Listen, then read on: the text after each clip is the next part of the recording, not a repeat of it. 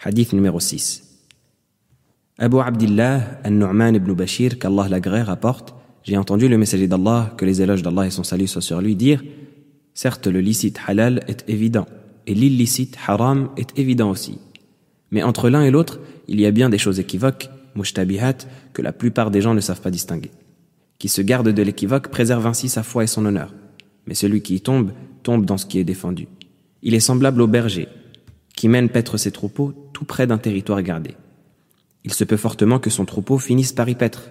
Chaque roi possède certainement un territoire gardé, et le champ gardé d'Allah, ce sont les choses qu'il a interdites. En vérité, il y a dans le corps humain un morceau de chair. S'il est bon, c'est tout le corps qui sera bon. Et s'il est mauvais, c'est tout le corps qui sera mauvais. Ce morceau est le cœur. Rapporté par Al-Bukhari et Muslim.